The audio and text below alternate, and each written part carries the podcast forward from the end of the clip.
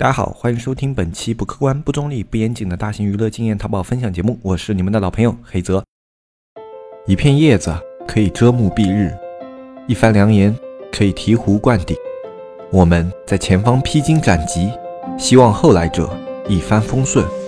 共享商业智慧，共享创业成功。欢迎收听本期纸木淘宝内训。这一期节目呢，我们在上一期已经有过了一个简单的介绍，我们要跟大家来聊一下关于私域流量这样的一个东西。私域流量的话，如果大家平时比较多的接触，类似于像电商类的文章啊，或者类似于一些自媒体运营方面的一些消息的话，那么对这个词应该不是特别的陌生。那么简单的解释一下，私域流量的话，你官方一点的去说，那可以理解成你从那种非平台的官方的搜索模式进去而取得的一些流量啊，比如说某个个人、某一个媒体啊，就他们的一些个人账号啊，或者说个人渠道，这里面所产生的流量就是私域流量。那么如果我们用简单一点的话讲的话，就是你没有去搜索啊，你只是去关注了某个博主，或者说你关注了某一些。那种大咖，哎，他们在某方面特别有专长，然后你对他们说的东西有兴趣，那么你每次在他们的页面产生浏览行为，那么就可以简单的归纳为私域流量，就好像我们这个纸木，它也可以算是私域流量的一种。那这种私域流量的话，现在变得越来越广泛化。比如说，淘宝它虽然本身是一个没有私域流量的媒体，但是它也推出了类似于像微淘啊、淘宝直播啊这样可以产生私域流量的这样的一些辅助工具。那么，就让它的平台也开始能够慢慢的累积自己的私域流量。你只要在它里面去创建一些账号，或者说你用你的卖家号去进行营销，那么你也慢慢的可以累积出来自己的一个私域流量。私域流量是一种大的趋势，它可以说是顺应这个时代而产生的一种变化。最典型的私域流量平台呢，最大的两个一定就是微信和微博啊。微博它每一个账号都是一个私域流量的一个产生端。那么在微信上，同样公众号它也是一个非常大的私域流量的来源入口。这两个可以说现在对私域流量这样的一个圈子形成了一个大范围的垄断。但是就在所有人都觉得机会已经不多的时候，这时候又窜出了一个抖音。那么抖音又在私域流量通过视频这一个载体开拓出了自己的一个道路。虽然它前面有类似于像火山、快手，还有西瓜视频这样的各种各样的一个竞品，它依旧。凭借着自己独特的一个产品定位，以及它对于产品的一些解读，获得了一个超大的流量啊！我们不去评判现在抖音它的一个用户群体啊、素质啊什么的啊，我们单从这个品牌的它的这个产品来说，它是一个非常成功的产品，至少它在私域流量这一块，从微博和微信这两个大的流量端抢下了自己的一大块江山。这在于现在这种巨头垄断的环境之下，是一件非常非常难得的事情。你看，就连腾讯他们的微信朋友圈都要去封杀像抖音他们这样的一些入口端，这就是因为他认识到抖音在私域流量这一块对他产生了一个非常严重的威胁。对于像微博啊，还有微信啊这样的一些软件来说，流量就是他们的生命。而这样的一些变化，也更多的体现在我们现在的一些电商的一个环境之中。就拿以前来说，一个真正好的淘宝店铺，他们的带货能力、他们的销售能力要远远超于一些个体。而在现在这种私域流量化的一个情况下，我们可以看到这么几个特别明显的例子：主播类的流量，他们的淘宝店卖销售的额度是非常非常大的。不管是那种直播的主播啊，还是微博上的一些网红啊，他们通过这些私域流量媒体，他们可以让自己的店铺销售额达到一个非常非常夸张的水平啊，甚至有的一些啊，他们这种网红的明星店铺，在双十一、双十二的时候，所要发力要远远超于大部分的一个传统店铺，能够跻身到行业 top 十这样的水平，这是近年来出现的一些情况。同时，包括近年来还兴起了一些类似于像被电。啊，类似于像有一个公众号叫差评，然后它有一个类似于售卖的这样的一个平台叫黑市。那么像他们这种平台，在以前应该算是特别特别小众的一些东西，那么他们的盈利能力也应该相对来说是比较弱的。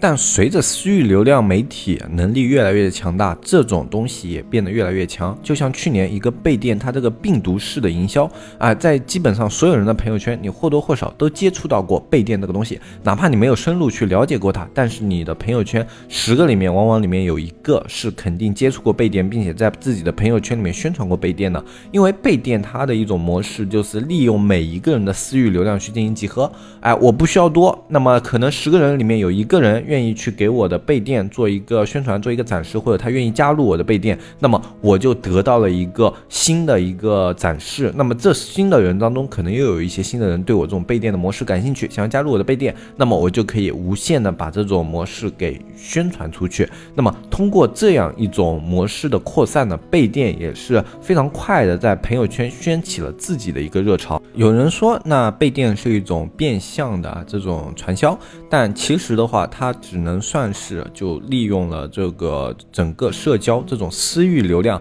个体的力量，它利用了每一个私域流量的一个传播性，它其实跟传销这个东西概念上是有真正的区别的。传销的话，它更多的是需要点对点、人对人的去宣传，但是背店的话，它可以通过朋友圈那一些私域流量的效果来主动吸引别人来了解这个东西，所以他们跟传销这种在这一点性质上是有着完全不同的啊。就从我的角度来理解的话，他们是完全不同的。再我们来看一下像差评君那样的一个黑市。还有，就好像我们之前合伙人大文他们推出的像这种教育公众号带货这样的模式，为什么他们能够成功？就好像大文之前那个节目里面也说过，他在这个公众号带货的时候啊，那种两千多的台灯，就连京东啊、淘宝啊这样的平台都很难销售出去。但是在他们这里就跟流水一样，就很多家长过来下单，两千多一个台灯，这并不是每一个平台都能做到的。为什么他们的平台能做到？首先第一点，他们的私域流量圈定的用户精准，基本上都是关注自己孩子的教育，并且注重自己孩子在教育上的发展这样的一些父母。那么对于这样这样的父母来说，其中肯定有很大的一部分家庭条件是非常不错的。那么，为了让儿子自己那种最关注的点啊，有一个很好的学习环境，那么为了他们去两千多花一个台灯，这种在我们可能看来很难理解，但是在有的他有这样的家庭支付能力，并且。他愿意去花这笔钱的人，他就是可以在你的这一个私域流量端帮你去支付这样的一个产品。哎，这个东西是淘宝和京东这样的一些泛流量媒体他所做不到的一件事情。因为泛流量媒体上面的话，它所能够呈现的只有你的详情页、你的产品。但这样的一些详情页和产品，你的竞品也在做。哎，他们这些竞品之间，他们的所做的宣传是差不多的。何况你还卖了这么高的价格，那么。对于很多人来说，这个两百多的东西和两千多的东西在页面上看起来并没有特别大的差别，所以这个两千多的东西对他们毫无吸引力。但是像这种你的私域流量里面的流量啊，它对于你有一个长期的信赖性，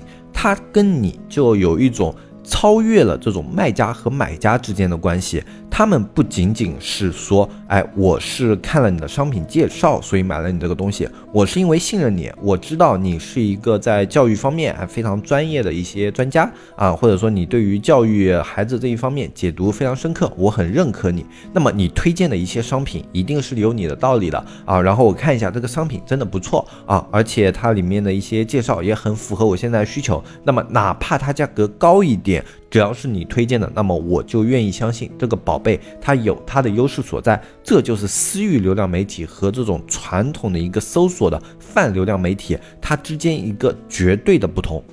这就有一点像以前的明星代言的效果，在以前的时候啊，一个明星。他去代言一件产品，可能你对这个产品本来是不太感冒的，就好像成龙那时候去代言霸王防脱洗发水，哎，这个非常有名嘛。那也许你本来对于这种防脱发产品并没有什么很强烈的需求，或者说你有这样的需求，但是对于这种产品的选择上面非常的纠结，哎，感觉大家描述的都差不多。但这时候因为成龙代言了，你对这个人物本身有着非常高的信赖，哎，你会觉得他是演艺圈非常资深的一些老前辈，哎，一个人品还不错的一个人。那你如果对他有这样的一个固有概念，你就会对他代言的这个产品产生一种类似的一个信赖度。嗯，虽然我们成龙代言什么凉掉了什么，但是他这个人物给人的信赖度在那边，那么他对于这个产品在当时推出的时候就会有这样的影响力，所以当时他这个代言也进一步促进了霸王在当时呈现了一个爆发式的增长。其实跟成龙代言还是有一定的关系的，有的时候选好一个代言人对一个产品来说也是非常重要的。那么私域流量其实它比这个明星代言的效果还要更加的强烈一点，因为明星的话对。于一般人来说是一种遥不可及的存在。你对于他平时的了解，可能只有他啊一些八卦新闻啊，一些你平时看的影视作品或者他演唱的一些歌曲。你对于他真实的人设其实有很少很少的了解。哎，哪怕你是一个深度的追星族，你大部分看到的人设也是那一些经纪公司或者说明星公司他们给他包装出来的这样的一个人设，跟他真实的人设未必符合。但是现在在这样的一个环境下，在私域流量这些媒体平台，很多的一些公众号，哎，一些那种呃，就好像个人媒体，他们对自己的形象塑造是非常非常讲究的啊，就像我自己关注的一些比较大的一些大 V 吧。像一些比较有名的，那么马伯庸啊、何菜头，一些文学类的大师，还有一些数码类的达人，可能像午后狂睡啊，或者说像那种呃画画类的，我比较喜欢的一个叫夏阿，反正非常的多。那么他们这些人都是自己在运营的自己的一些公众号，那么你对他的一些个人的人物的个性标签就会非常的明确，他们会用自己的言行，用自己的一些微博的话语来展现自己的性格，他们并不是一味。的去塑造自己的正面形象，这里面。最明显的，我们可以说是何菜头和我刚刚说的这个午后狂睡，他们两个人是非常明显的。这两个人他们在社交媒体上的脾气可以说是非常暴躁，或者说给人感觉戾气很重的那一种。他们会时不时的去找一些啊对他们不太好的观点，或者说他们觉得不正确的观点进行一些抨击，而且这种抨击并不是像传统媒体那样去进行批判，而是就是很直 截了当的就告诉你，哎，我看你这个行为不爽。所以我要来说你啊，有时候说的不爽了，我可能还要骂你两句脏话。这是你在传统的一些明星平台里面不太可能去看到的一种现象。明星他是非常注重维护个人形象的，但是这些媒体他们乐于去展现自己真实的一些性格。哎，他们不会说我因为我是一个公众形象啊，所以我要保持我在什么地方我都要去忍让你们，我都要用那种特别术语的这种方面去公关你们。他们会觉得自己在微博里面是一个私人账号，哎，这个微博里面是他们发声的一个地方。如果你在这个里面去抨击他们，他们。们有权在这里对于你进行回应啊。这是他们的在这种社交媒体的一些概念，这就导致了他们整个人设非常的真实。你哪怕他们在骂人，你也会觉得他们是从自己性格的角度去出发，做出了这样的一个回应。那么久而久之，你会觉得他不是一个冷冰冰的一个形象，而是一个活生生的跟你有交集的一个朋友，就类似于这样的一个感觉。那么在这样的一种感觉之中的话，你就会逐渐对他产生一些信赖度。那么在这种信赖度之后的话，他说的很多东西，你也会觉得不那。那么的做作，就好像他们去给你推荐一些商品啊，就好像说他自己最近买了一个净水壶，特别的不错。那么有时候我知道这个净水壶就是商家让他过来做一个广告，或者说商家过来让他体验之后去进行代言，但是他乐于推荐。我冲着他这种真实的性格，以及他这种一直以来坚持说那种真话，不去阿谀奉承的这种行为的话，我会愿意相信他推广的这个商品是真的还不错的啊。另外一点，可能就是像。马伯庸这样的一些媒体，像马伯庸的话，是我非常喜欢的一个作家，也是名气非常大的一个作家。他的作品大家可以看一下，都非常的有意思。呃，这边的话也就不过多赘述了，跟我们主题没什么关系。那么他的话，可能戾气不是那么重，但是也是个个性非常鲜明的博主。首先一个，他的一个标签是博闻强志，他对于各方面的知识基本上都有所涉猎。然后另外一点呢，他另外一个很强烈的一个标签就是真实。他比如说，腾讯买了他的版权，去做了他的一些影视作品。那么他在推广的时候，看了这部影视作品以后，不像别的人一样，一味的只是去推广这个作品，他会指出这个作品里面哪里哪里他觉得不好，他觉得这个地方有什么不足，他会很真实的就讲出来，不会为了自己这一个东西是因为跟自己有关的啊，跟自己的利益相关，他就不去说真话。即便如此，他还是会去说真话，并且指出其中的不足，去抨击自己的这个东家。所以我觉得这都是非常。难难得的一些性格，他们说的话就更容易让人去信任，让人去接受。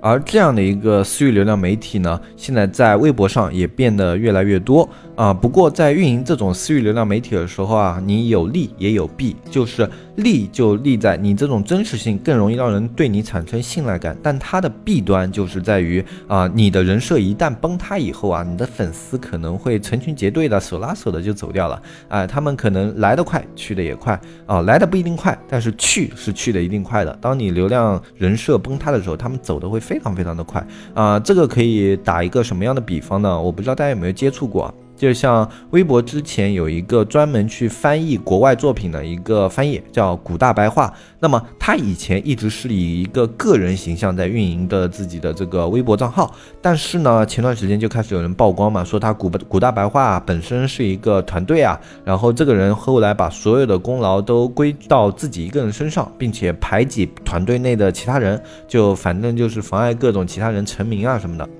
那么。啊，我先不去评判这件事情到底是真是假啊，这个东西比较敏感啊。那我作为一个小流量主播，这种东西我是惹不起的，是吧？啊，不要说我在这边带节奏啊什么的，就有这样的一件事情，微博之前也闹得非常的火热，最后也没有闹出一个所以然。我只是拿这件事情来说一下，就因为这一件事，古大白话损失了非常多的一个粉丝，也导致他在年前最后这一波营销，哎，很难去做起来。本来的话，像年末的时候，这些私域流量博主也会接到很多的一些单子。然后去接到很多的合作，那么因为这样的一些事情呢，古大白话今年他在年底的一个表现也是相对的比较惨淡，那么最近的一个微博的更新量也明显有一定的下滑。那么在这样的一个情况下，我们就可以看出私域流量的一个弊端。当你人设崩塌以后啊，你前面辛辛苦苦经营很多的一些内容，可能就因为这一次崩塌就满盘皆输。那比较火的一个话题嘛，就像最近的六小龄童啊，六学事件是吧？六学梗现在在网。上也非常的多，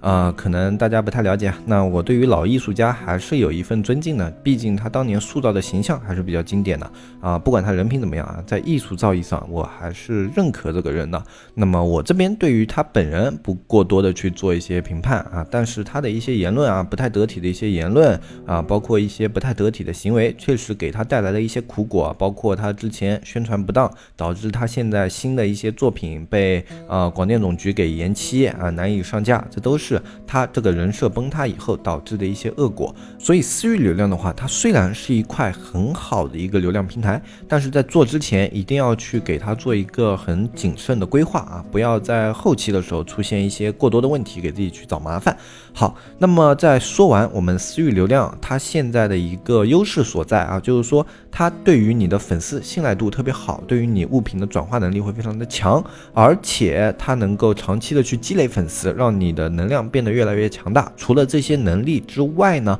那么还有一些就是我私域流量媒体到底应该怎么样去做，这也是一个非常重要的命题。这个命题里面我们可以说啊有很多种，比如说我想要去做一个私域流量媒体的话，你们看那。些成功的私域流量媒体有这么几种啊，文学类出家的，不管说你是写小说，哎，还是以前就比较成名的作家，或者说你是一个写段子出身的段子手啊，还是说你是写那种小的短篇文章出身的那种短篇作家，不管怎么样，以写文章为生的，我们可以统称为文学类的，哎，你是以这种啊文字见长的，那么这方面是你可以去笼络私域流量的一种手段，然后。另外一个方面就是以图片类加文字类的，就图文类介绍。哎，我的文字可能不是那么出众，但是我图片啊，我的照片拍的非常非常的好啊，或者说我去结合照片去介绍事情的能力，叙述能力非常的强。比如说我去写一些啊评论稿，我去写一些这种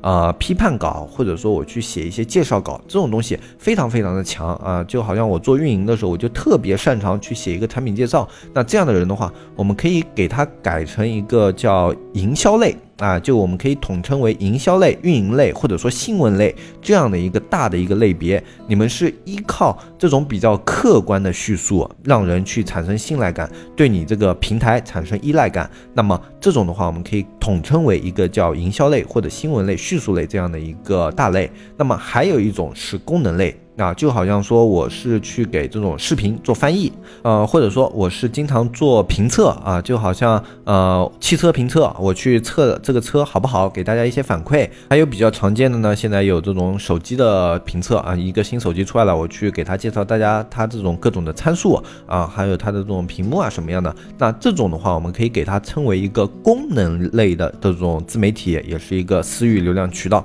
像这种渠道的话，对于专业门槛的要求非常的高高。你要对于某一方面非常非常的专精。那么，如果你在这方面有非常强的一个专长的话，不管你的专长是什么，这地方一定有你可以去开拓的空间啊。有的人可能觉得自己专长的领域特别的没用啊，可能像之前有一些朋友跟我说过啊，他说我就是。会计特别厉害，我财会特别厉害，那我这块方面有没有可能去做成一个私域流量？当然有，财会它其实不是一个小的类目，但是它卖的商品很少，但是你可以去结合各种财会类的服务，你也可以开拓出自己的一个私域流量媒体啊。包括还有一些之前的一些朋友问过我，就是说啊，他是学医的，能不能去做私域流量？我当时就说。哇，学医这个可以说是现在私域流量非常大的一个需求，它可以说是全年龄段的这种私域流量的需求。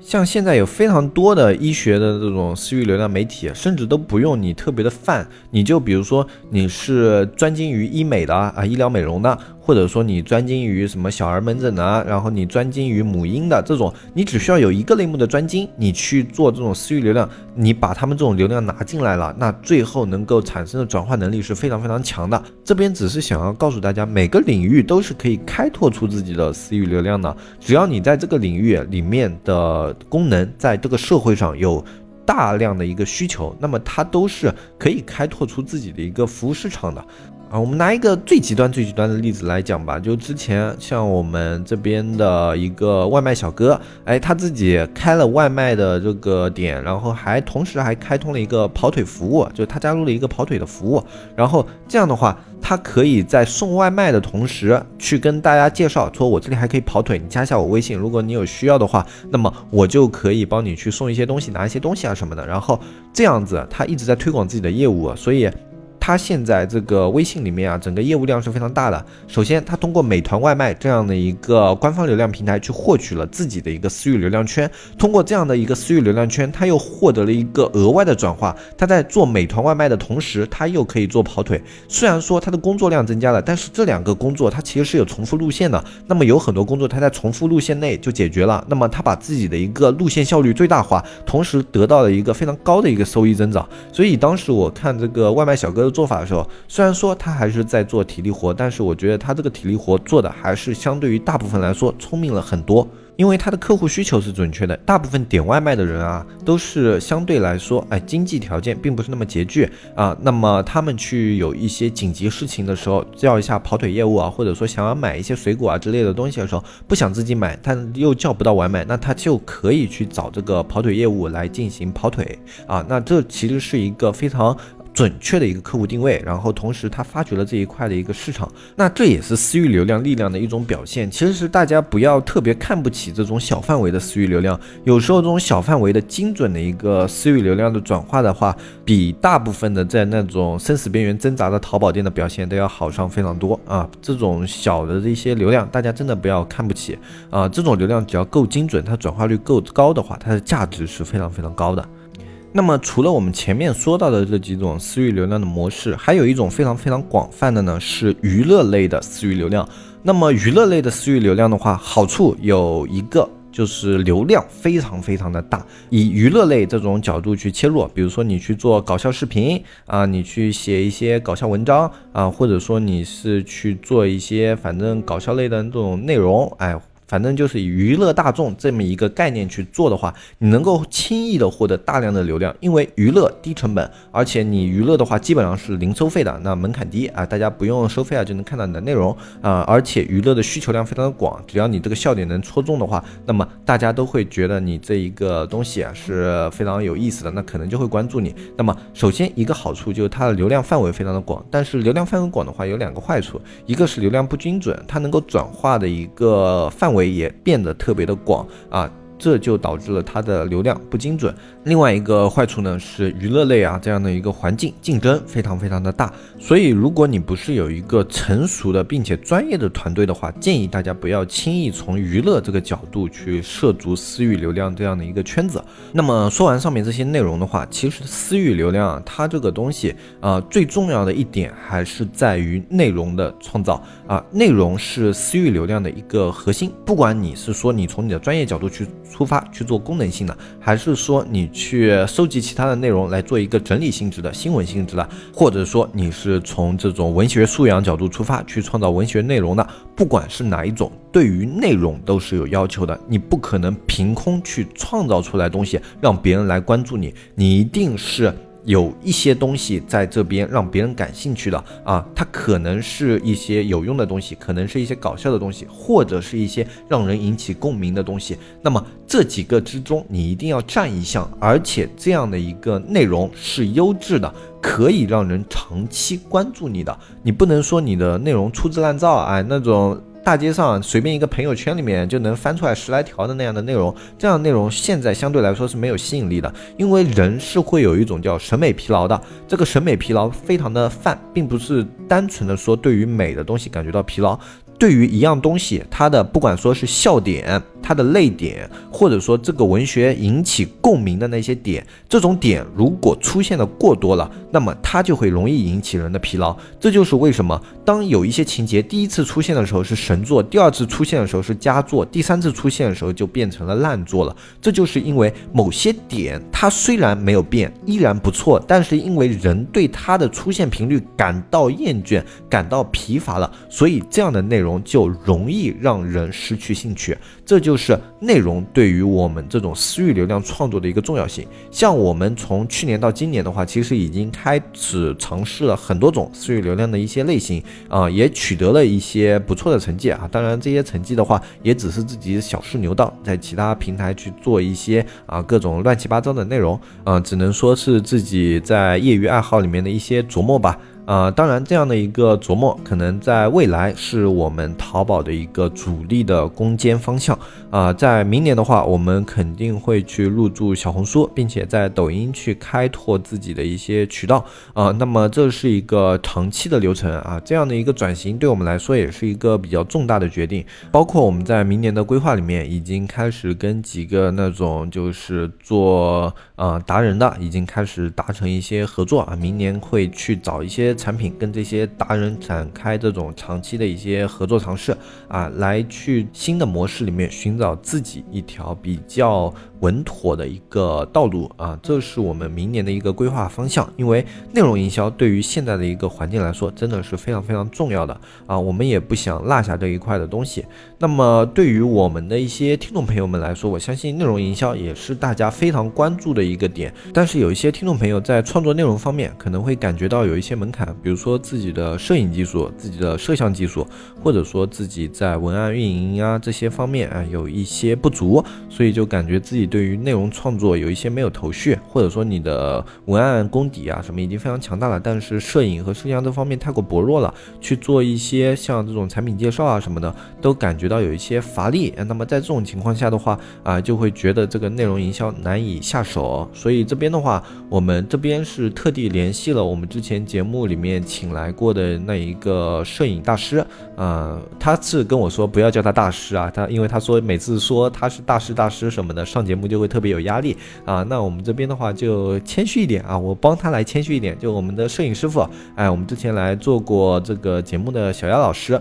啊，来这边请他来做了一个系列的直播课。那么这个系列的直播课的话，它是刚好年前对于他们摄影师来说是比较空闲的一段时间，嗯，那么我们刚好社区就利用这么一段时间去跟他进行了一次呃谈话吧，就跟他是说有没有兴趣来我们社区做一个系列的直播课程。通过这样的一个直播课程，在年前到年后这样的一段时间里啊，当刚好大家都比较空闲，让大家能够学习到一些新的技能啊，让大家能够在这个摄影啊、摄像方面有自己的一些进步，然后从而在后面即将到来的私域流量的这一个浪潮里面啊，不至于被落下。那么，因为小牙老师的时间也非常的紧张，所以第一次的话，他会来一次直播，跟大家进行一个见面。那么后续的话，啊。我们也跟小艾老师协商过，如果他有时间的话，那么会给大家继续直播；如果他的时间比较紧凑的话，可能会以录播的形式在后面把所有的课程呈现给大家。